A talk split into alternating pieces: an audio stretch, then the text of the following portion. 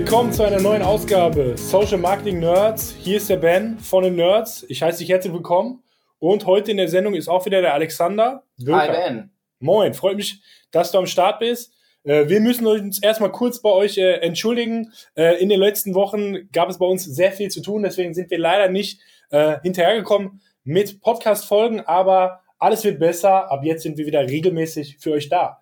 Ähm, ja, wir wollen heute wieder ein paar Neuigkeiten durchsprechen, die sich in den letzten Tagen äh, getan haben. Und da gab es tatsächlich einiges. Die Neuigkeiten haben sich hier wirklich äh, überschlagen, äh, Alexander. Womit, womit fangen wir an heute? Ja, mit dem ersten Riesenbam, weil das neue Event-Setup-Tool in Facebook ist da und das erlaubt euch, Pixel-Events ohne zu coden auf die Seite zu bringen. Das heißt, kein Programmierer mehr zu belästigen oder ihr müsst nicht selbst rein. Äh, Im Prinzip braucht ihr nur den Basiscode und dann alles, was klickbar ist, kann, äh, kann als Event so, so verarbeitet werden. Es ist, es ist eine Hammerneuerung und es macht die Dinge wirklich sehr, sehr einfach.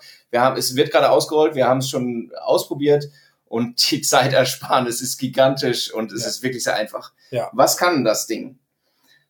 Ben, willst du? Also du hast ja beim äh, Facebook Pixel grundsätzlich den Basiscode und dann eben den Eventcode. Also einmal den Basiscode, der auf jeder Seite eingebunden wird und dann hast du die Eventcodes, die halt spezielle Mikro-Events auf der Seite wie Add to Card äh, etc. Purchase äh, tracken sollen und dafür musste man letztendlich immer einen äh, Code auf der Seite einbauen und mit dem neuen Event Setup Tool ähm, brauchst du eigentlich nur noch den Basiscode. Du musst also einmal, einmal deinem Entwickler irgendwie diesen Basecode, der wahrscheinlich sowieso schon auf der Website ist, äh, schicken und dann kannst du dich über das Tool, was man sehr versteckt findet, wir werden da einen kleinen Screenshot äh, mit einem Guide, wie man da hinkommt, in die Shownotes packen, weil es ist gut versteckt.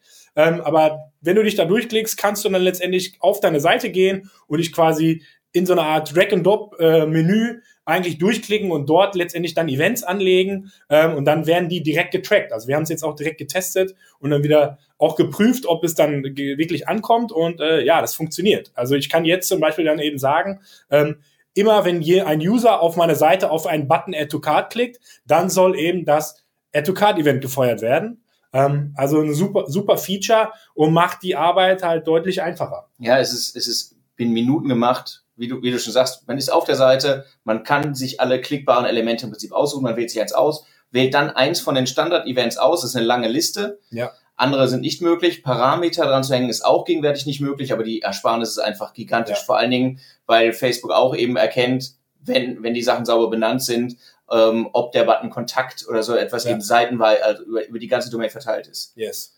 Und wie gesagt, gerade äh, hast du es kurz genannt, also wichtig, Parameter kann man jetzt noch nicht mitschicken, heißt also für Dynamic Ads äh, etc. ist das jetzt eben noch nicht äh, verfügbar. Ähm, aber für gerade einfache Setups würde ich jetzt mal sagen, äh, ist es halt super geil, weil ihr eigentlich mit viel weniger äh, technischem Aufwand äh, sehr schneller eben zum Erfolg kommt und eben sehr granular äh, Mikro-Events tracken könnt und äh, da dann eure Anzeigen dementsprechend optimieren könnt dann. Ja, es gab auch noch diverse andere Themen, also kommen wir direkt äh, zum nächsten. Und zwar gab es eine weitere Ankündigung, äh, und zwar soll ab 30. April äh, der Relevant Score nicht mehr angezeigt werden im Werbeanzeigenmanager. Ähm, der Relevant Score ähm, ja, ist, glaube ich, jedem, jedem ein Begriff. Äh, der Relevant Score bewertet letztendlich deine Anzeige nach 500 Impressionen und äh, je nachdem, ob du einen hohen oder niedrigen Score hast, äh, ja, wird deine Anzeige dementsprechend eben teurer oder günstiger. Dein Gebotswert, den du letztendlich erbietest, wird davon beeinflusst. Und äh, ja, bisher war es eben so, das hat einen Wert von 1 bis 10. Äh, und gut, man konnte zwar irgendwie sehen, ist es jetzt niedrig oder hoch, aber viel deutlicher deuten, Warum das jetzt der Fall ist, konnte man eigentlich nicht und dem will Facebook jetzt Abhilfe verschaffen. Der Relevance Score wird also jetzt bald gar nicht mehr angezeigt, sondern es werden jetzt diese drei äh, Qualitäts, äh, diese drei Metriken eingezeigt und zwar ist das einmal die Einstufung der Qualität, die Einstufung der Interaktionsrate und die Einstufung der Conversion Rate. Also Facebook bricht das jetzt quasi auf in drei Untermetriken und da hast du aber keine Zahlen mehr angezeigt, sondern wirst dann eben nur noch angezeigt, ob du in dieser Metrik im Vergleich zum Wettbewerb durchschnittlich oder eben unterdurchschnittlich ist. Und dann hat unterdurchschnittlich noch verschiedene Unter Unterkategorien, wie schlecht unterdurchschnittlich du bist. Und klar ist es eben, wenn du in einer Kategorie, in einem Bereich oder in zwei sehr stark unterdurchschnittlich sind, hat das eben einen negativen Einfluss auf die Performance.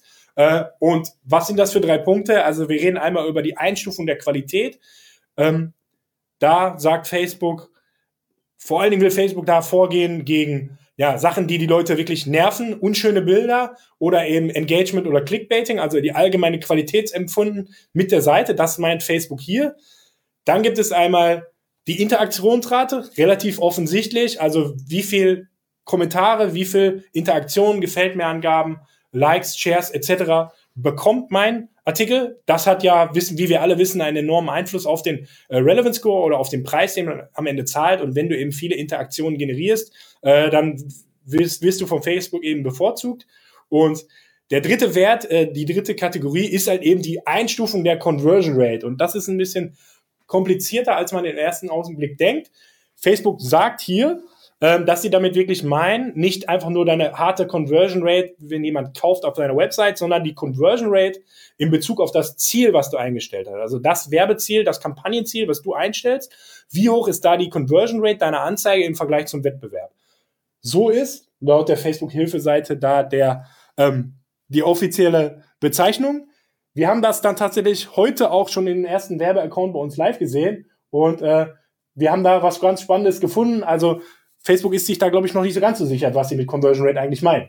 Das ist, äh, das scheint wirklich so zu sein, denn ähm, also es ist einfach, wenn die Conversion irgendwie Website Conversion oder sonst was ist, dann ist easy. Aber wenn mein Ziel am Ende, also die Conversion, die, die Interaktion ist, dann habe ich eigentlich ja zweimal zwei Metriken, die auf dasselbe Ziel hindeuten. Genau. Und dann ist es natürlich ein bisschen absurd, wenn die Ergebnisse äh, ungleich sind. Also genau. wenn das eine überdurchschnittlich und das andere unterdurchschnittlich ist. Und das soll. ist tatsächlich genau das, was wir heute direkt gesehen haben äh, in einem Account, der bei uns live ist. Also wir haben eine Interaktionskampagne da laufen und dann sind diese drei tollen neuen Anzeigenrelevanzmetriken angezeigt und es ist eine Kampagne mit dem Ziel Interactions und die Interaktionsrate wird eben auch als äh, überdurchschnittlich eingestuft.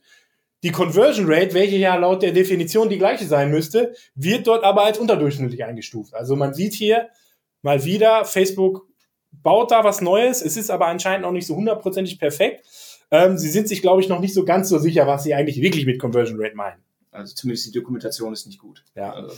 Ähm, es gibt dann auch noch, das hat der Florian Littast in der Social Media Advertising Community nochmal ganz gut äh, gepostet. Es gibt dann von Facebook auch tief in den Hilfeeinstellungen so eine Tabelle mit einer Übersicht und äh, klaren Handlungsempfehlungen. Also je nachdem, in welcher Metrik du jetzt quasi als unterdurchschnittlich eingestuft wirst und die anderen eben nicht, äh, empfiehlt Facebook dir jetzt und will dir eben so ein paar Tipps geben, was du dann eben machen solltest.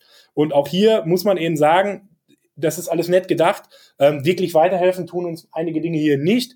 Ähm, jetzt hier ist hier zum Beispiel eben ein, die, die erste Zeile in der Tabelle ist dann halt die Einstufung. Die Qualität ist unterdurchschnittlich, aber die beiden anderen, wenn die eben nicht unterdurchschnittlich sind, dann ist eben die Empfehlung von Facebook hier, verbessere die Qualität deiner Werbeelemente und richte deine Anzeige auf eine Zielgruppe auf, die sie mit höherer Wahrscheinlichkeit als hochwertig ansieht. Das ist ja Wahnsinn. Ja, gut. Also ähm, man sieht hier, das ist nett gedacht. Ähm, so richtig weiterhelfen tut einem das am Ende immer noch nicht. Ähm, aber es ist, glaube ich, ein richtiger Schritt in die richtige Richtung. Äh, ja, wir bleiben gespannt, äh, wie sich das, wie sich das weiterfällt. Letzter Punkt an dem Thema. Man muss es aber, glaube ich, schon so verstehen, wie der Relevance Score im Hintergrund berechnet wird oder wie im Hintergrund berechnet wird, wie teuer deine Anzeige ist. Ich glaube, an dieser Berechnung ändert sich gar nichts. Es wird wirklich nur das, was sich ändert, ist, was uns als User, als Facebook-User, als Advertiser im Backend angezeigt wird. Also ich glaube, das muss man an der Stelle nochmal ganz, ganz klar sagen, weil alle diese Faktoren sollen ja vorher auch in den Relevance Score eingeflossen sein und Facebook sagt eben an keiner Stelle, dass sich auch die Berechnung da jetzt letztendlich ändern. Also es ist eigentlich nur eine Art und Weise, wie sie uns das darstellen. Und ob das jetzt wirklich besser oder schlechter ist, das äh, sei jetzt mal dahingestellt. Jo. Yes. Machen wir eins weiter. Noch ein Thema, wir wechseln die Plattform. Eigentlich ist wieder BAM, weil ist ein großes Ding. Äh, wir wechseln äh, zu LinkedIn und LinkedIn hat auch ähm, rüstet ganz massiv auf. Wir haben schon mal äh, drüber gesprochen, Interessentargeting nachgezogen, alle bei Facebook so gähn, aber ganz neu bei LinkedIn. Yes. Und jetzt nochmal, alle bei Facebook so gähn, aber bei LinkedIn Hammerding, LinkedIn jetzt ganz neu Lookalike Audiences möglich. Yeah. Das war bisher nicht der Fall. Bisher konnte ich halt äh, im Rahmen der Metriken, die LinkedIn zur Verfügung stellt, mir meine Audience zusammenbasteln, hatte aber eigentlich keine gute Möglichkeit. Es gab sowas wie eine Erweiterung, aber äh, sowas wie, wie bei Facebook eben über die Lookalike Audience gab es nicht. Gibt es jetzt noch nicht in allen Accounts, aber schon in einigen und es wird gerade, äh, während wir hier sprechen, weiter ausgerollt. Das ist eigentlich ganz einfach zu handhaben. Äh, man baut sich eine Audience zum Beispiel äh, über, über die eigenen Website-Besucher, das ist ähm, mit LinkedIn genauso möglich wie mit Facebook, auf. Dann geht man ins Backend, drückt einmal einen, äh, im Menü den richtigen Button und kann, und kann dann die Lookalike Audience erstellen. Wir erfahren ganz viel nicht, was wir sonst, also für die, die Facebook gewohnt sind, wissen. Äh, wir wissen nicht, was die Grundlage der, der Daten ist. Also ist das national gesehen, ist das international die Berechnungsgrundlage dann, wie die statistischen Zwillinge aufgebaut werden, wissen wir nicht. Wir können auch nicht einstellen, wie bei Facebook, ähm, äh, auf, ob das ein ganz eng gefasstes Feld ist, also nur ein, aus ein Prozent der Nutzer, wie man das äh, kennt von Facebook oder mehr. Im Prinzip ist es eine Blackbox. Äh, wir sagen LinkedIn, äh, bau mir Lookalike. LinkedIn sagt, yo, hab ich, äh, warte einen Tag oder äh, auch länger. Und dann ist das Ding da. Trotzdem Hammer Ding und äh, eben nicht nur auf Basis von Personen, sondern wenn ich so eine Liste hochlade mit potenziellen Firmen, die für mich interessant sind, äh, baut es auch darauf eine, eine Lookalike Audience. Also ich kriege zum Beispiel neue Firmen dann da rein. Ja. Äh, Erfahrungswerte gibt es, weil wird gerade erst ausgerollt, noch nicht wirklich viele. Die Testkunden, die LinkedIn selbst anführt, sagen, äh, im Prospecting hätten Alles sie fünf geil. bis zehnmal mehr, bis zu fünf bis zehnmal mehr ähm, Kunden erreicht. Aber äh, schauen wir mal, was dann am Ende in der Praxis dann bleibt. Aber ein geiles Ding. Aber da ja ein Kernunterschied ja tatsächlich da zu Facebook, ne, wie du es gerade meintest. Also ich habe ja bei Facebook nirgendwo die Möglichkeit, eine Lookalike als zum Beispiel aus bestimmten Interessen oder so zu machen. Also ich kann die öffentlich verfügbaren Marketing-Tools, Interessen, Demografie etc. ja nicht als Source für eine Lookalike-Audience nutzen. Und das ist grundsätzlich ja hier, wie du gerade sagst, bei LinkedIn schon ein bisschen anders. Ich kann also potenzielle Firmen hochladen, auch wenn ich mit diesen Firmen nie irgendwie was zu tun hatte, einfach nur die Namen kenne, ja. kann dann davon aber direkt quasi eine Lookalike bilden. Das ist natürlich ein neuer Ansatz, der sich jetzt von den anderen halt unterscheidet. Also könnte natürlich schon ganz spannend, definitiv sein. Nur auf der anderen Seite ist es noch eine krassere Blackbox, als es schon bei Facebook ist. Ja. Ich weiß nicht, in, in welchem Land und ich weiß auch nicht, wie viel der Landesbewohner oder Kontinentbewohner äh, dann zur Rate gezogen werden oder von wie vielen dann, wie groß diese Lookalike dann am Ende ist. Ich habe eben nur die Einstellungsmöglichkeit, dann später in, in der Ad letztendlich dann wiederum mein meine, meine Location anzugeben. Also ich kann also eben meine Lookalike wählen und das sind dann vielleicht auch Leute USA, aber dann natürlich in der Ad wähle ich dann eben die, nur die Location aus, nur in Deutschland die Leute. Also ich habe natürlich schon eine Eingrenzungsmöglichkeit, aber es ist eigentlich noch eine krassere Blackbox, als es schon bei Facebook und Pinterest ist. Absolut. So, und äh, es ging weiter Schlag auf Schlag. Ähm, WhatsApp for Business sagt dem einen oder anderen was. Ähm, ist ja bisher nur auf Android möglich. Also ich kann ja, wenn ich eine Android, äh, Android-Handy haben, äh, mir das, die, da, dort die WhatsApp for Business App runterladen. Und ja, vor wenigen Stunden haben sie tatsächlich announced, dass nun das lang erwartete, die lang erwartete iOS, iOS App rauskommt. Also da haben wir wirklich lange drauf gewartet. Ähm, WhatsApp ist nach wie vor im Messenger-Bereich hier in Deutschland der mit Abstand wichtigste Messenger, hat mehr Nutzer als, als Facebook ja letztendlich hat. Und jetzt ist endlich diese WhatsApp für Business App live. Und ja, mit, der, mit dem WhatsApp for Business hast du ja oder sollst du ja bald die Möglichkeit haben, dein WhatsApp Business Account, den du eben mit dieser WhatsApp App erstmal erstellst, mit der Facebook, mit deinem Unternehmens, mit deinem Business Account zu verknüpfen und dann zum Beispiel so fancy Sachen zu machen wie, ähm, dass deine Facebook-Anzeigen eben nicht im Facebook Messenger landen, sondern direkt im WhatsApp Messenger. Also, wenn sie diese Büchse der Pandora irgendwann aufmachen, wird's glaube ich, mega geil. Ähm, es gab ja da vor ein paar Monaten schon eigentlich die Bekanntgabe, dass das live ist. Da hat der Thomas Hutter auch einen Blogartikel zugeschrieben und da gab's auch Screenshots. Die haben aber anscheinend auch dieses Feature irgendwie wieder zurückgerollt. Also es gab eigentlich schon die Möglichkeit, im Business Manager dein WhatsApp-Profil quasi dann damit zu verknüpfen, genauso wie du deinen Instagram-Account verknüpfst. Ähm, das ist aber, soweit wir äh, das hier einsehen können, und wir haben da auch mit Facebook-Mitarbeitern gesprochen, vor nicht allzu langer Zeit, das wurde eben ein Stück weit wieder zurückgerollt. Ähm, ja, wir haben ja auch alle mitbekommen, dass es die ganzen anderen News zum, äh, zur, äh, zu WhatsApp, Instagram und Facebook gab. Und ich glaube, in dem Zuge haben sie dann irgendwie nochmal einen Schritt zurück gemacht. Aber auf mittlere Sicht, glaube ich, ist uns allen klar, ähm, werden, werden die Plattformen immer weiter miteinander verschmelzen. Und sobald wirklich Facebook, die Facebook-Werbeplattform nicht nur weiß, welcher Facebook-User auch welcher Instagram-User ist, sondern dann eben auch noch genau den WhatsApp-Account zuweisen kann. Dann wird es, glaube ich, richtig spannend. Ähm, yes. Und dann kam direkt das nächste Update auch von der Firma Facebook, aber da reden wir jetzt über Instagram. Und zwar Instagram In-App-Shopping.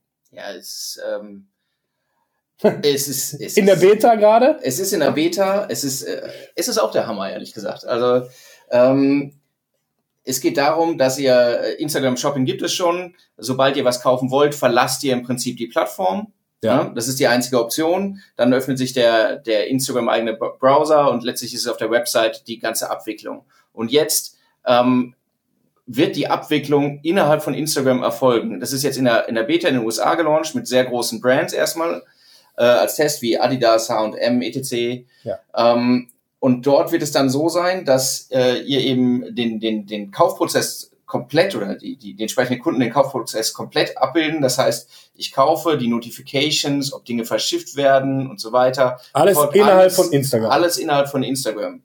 Das ist schon ein massiver Schritt, gerade auch. Also ich denke immer dran, ähm, bisher war es halt ein kleiner, wenn du es gut gemacht hast mit deiner Webseite, ein kleiner Bruch von der, vom Wechsel aus der App auf deine Seite. Wenn du schlecht gemacht hast, war es halt ein großer Bruch. Und jetzt ist es halt, wie heißt es immer schön, seamless experience. Wow. Kom komplett.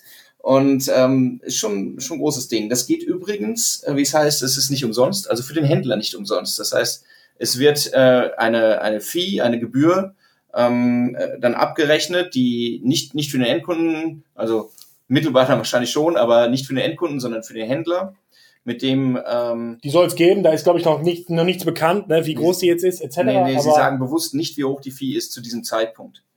Ähm, aber ähm, abrechnen kannst du am Ende, und das ist ja auch immer interessant, äh, über PayPal, über äh, Visa, Mastercard, ja. äh, Amex. Äh, die Endabrechnung erfolgt tatsächlich, glaube ich, über PayPal. Ähm, schon, schon ein spannendes Ding. Mega spannend. Also grundsätzlich, warum ist Instagram Shopping überhaupt spannend? Weil das ja eigentlich die einzige Möglichkeit ist, aus der, aus der App äh, einen richtigen Clickout zu, zu generieren. Ne? Instagram, da kann ich ja so viele Links, wie ich möchte, in die Beschreibung packen. Man kann ja da nicht draufklicken. Und deswegen ist Instagram Shopping ja grundsätzlich mega spannend, weil das ja die einzige Möglichkeit ist, äh, ja, aus Instagram heraus äh, Klicks zu äh, äh erzeugen direkt. Ähm, der einige Nachteil ist, einzige Nachteil ist ja, dass man keine Werbung schalten kann. Sobald ein Beitrag eben mit einem Produkt, Instagram Shopping äh, Produkt verknüpft ist, kann ich ja keine Werbung schalten. Das ist so ein bisschen das, warum ich jetzt nicht so der Mega-Fan von äh, äh, Instagram Shopping bisher bin. Ähm, also der in der Instagram-App, sobald du ein Produkt verknüpft hast, ähm, kannst du halt diesen Hervorheben-Button nicht mehr verwenden. Und auch wenn du es über den Werbeanzeigenmanager äh, versuchst, das haben wir auch schon getestet, dann kannst du zwar den Beitrag äh, bewerben und der wird dann auch irgendwie ausgespielt, aber die, die Shopping-Funktion ist dann so, laut unseren Tests ist sie dann nicht da. Also dann gibt's eben nicht diesen Clickout, diese, diese Möglichkeit. Deswegen ist das eigentlich ein Feature, was erstmal nur im Organic-Bereich irgendwie äh, spannend ist äh, und weil ja eben jetzt dieser Instagram In-App-Shop eigentlich an dieses Instagram-Shopping drangeknüpft ist. Aber es ist trotzdem, also erstens, ich glaube, ich glaube, perspektivisch wird es so sein, weil das Sinn macht und dann lässt sich das äh, Instagram halt ein bisschen bezahlen. Jetzt macht es, also bisher war es halt so, du verlässt die Plattform und Instagram hat so sehr darauf geachtet, dass die Leute in der Plattform bleiben. Und jetzt mit, äh, wenn dieser, wenn diese Beta durch ist und das alles erfolgreich ist, ist es ja so, ähm, dass du auch beim Shopping weiter in der Plattform bleibst. Dann ja. gibt es für Instagram eigentlich auch gar keinen Grund mehr, äh, Ads zu verhindern in dem Rahmen. Ja. Es gibt eigentlich gar keinen Grund mehr, Instagram überhaupt noch zu verlassen. Ja, genau. Yes. Ja, auf der anderen Seite muss man auch sagen, es gab natürlich auch lange Facebook, Facebook Shopping oder Facebook Shops. Ähm, das wurde ja von den, von den Endnutzern, glaube ich, am Ende einfach nicht so äh, gut angenommen. Deswegen ist das noch immer so eine Frage, wie, wie sehr wird sich das durchsetzen. Aber ähm, ich glaube, äh, Leute geben Instagram deutlich mehr Vertrauen, als das früher bei diesen Facebook-Shops der Fall war. Die waren auch alle, alle so ein bisschen buggy. Ähm, aber äh, ja, es bleibt spannend, äh, wie, wie das dann, ob das dann auch bald in Deutschland da ist und wenn ja, wie das dann von den Endnutzern angenommen wird. Und hoffentlich können wir dann irgendwann auch Ads schalten, weil dann wird es natürlich für uns als Performance-Marketer noch spannender. Geile Sache. Kommen wir noch zu einem weiteren Punkt, dem allseits beliebten Tipp der Woche. Ben, was hast du vorbereitet? Ich habe da noch mal eine kleine Sache mitgebracht. Äh, ich kenne ein paar andere Facebook-Werbetreibende, zum Beispiel Gruß, an den Lars Budde, äh, der das auch schon länger äh, macht. Und zwar ist es folgendes. Ähm, wenn ihr eine Kampagne schaltet, werdet ihr in der Regel ja mehrere Anzeigengruppen dort live haben und eben verschiedene Zielgruppen irgendwie gegeneinander äh, testen. Und äh, egal, was man dort einstellt, man ist natürlich irgendwie auf das, das Setup, was man eingestellt hat, irgendwie begrenzt. Ähm, und was wir in der Regel häufiger auch mal gerne machen, ist, dass wir zu den Anzeigengruppen, die sowieso schon live sind, nochmal eine weitere Anzeigengruppe hinzuschalten und eigentlich alle Einstellungsmöglichkeiten, Lookalike Audiences, Interessen und Custom Audiences rausnehmen. Wir nennen die dann häufig irgendwie No Targeting, die Anzeigengruppe, und lassen da eigentlich parallel zu den anderen Anzeigengruppen mal eine Anzeigengruppe laufen, die eigentlich, wo eigentlich quasi der Facebook-Algorithmus komplett alleine arbeiten muss. Und es ist tatsächlich so, dass in manchen Tests dann einfach herauskommt, dass diese Anzeigengruppe extrem gut funktioniert. Vor allen Dingen eben bei Kampagnen, die du letztendlich auf Conversion optimierst. Also bei Kampagnen, die auf Klicks optimiert werden, würde ich das jetzt nicht unbedingt einsetzen. Aber äh, wir haben wirklich hier mehrere Kampagnen laufen, äh, wo sich dann am Ende auch die No-Targeting-Anzeigengruppe sehr stark, äh, sehr stark hervorhebt und eben sehr viele äh, Conversions generiert. Ähm, also ich kann jedem einfach nur mal testen, wenn ihr nicht mehr weiter wisst, äh, dann schaltet einfach mal, macht einfach mal kein Targeting in dem Sinne. Und es ist tatsächlich manchmal so, dass Facebook halt so smart ist und da schon äh, sogar besser ist als äh, jegliche andere Targeting-Option, die man selbst, äh, selbst anstellt. Ja, crazy. Und in jedem Fall ist es ja eine Art Sicherheitsnetz, weil die, auf die ich targete, sind ja nur an die, die an dich gedacht habe. Genau. Das ist eigentlich so dein, dein Backbone. Äh, und äh, du hast ja immer das Problem, ne, deine Frequenz geht hoch, du musst neue Leute finden. Manchmal ist es so, dass du auch einfach mal dann das alles freilässt und dann findet Facebook eben so schon selbst die Leute und das eben, wie gesagt, ohne den, den allmächtigen Lookalike-Algorithmus etc. Ähm, ja, also unserer Erfahrung nach kann ich nur jedem empfehlen, das einfach mal auszuprobieren, äh, gerade bei neuen Kampagnen. Also in der Regel machen wir das eigentlich immer direkt, wenn ein neues Setup, wenn du eine Kampagne neu aufsetzt, ist unserer Erfahrung nach sowieso generell mal zu empfehlen, alle zwei, drei Monate eine Kampagne, die einfach lange läuft, einfach mal neu zu starten und gegen die alte laufen zu lassen. Und gerade bei so einem Refresh haut man dann einfach nochmal die No-Targeting-Ad-Group dazu. Und in manchen Fällen, eben auch nicht in allen, wie immer, äh, geht das halt dann mega ab. Ja, super. Jetzt haben wir noch einen letzten Tipp, bevor wir euch dann äh, ins Wochenende verlassen. Ja, ähm, äh, der ist mindestens so gut.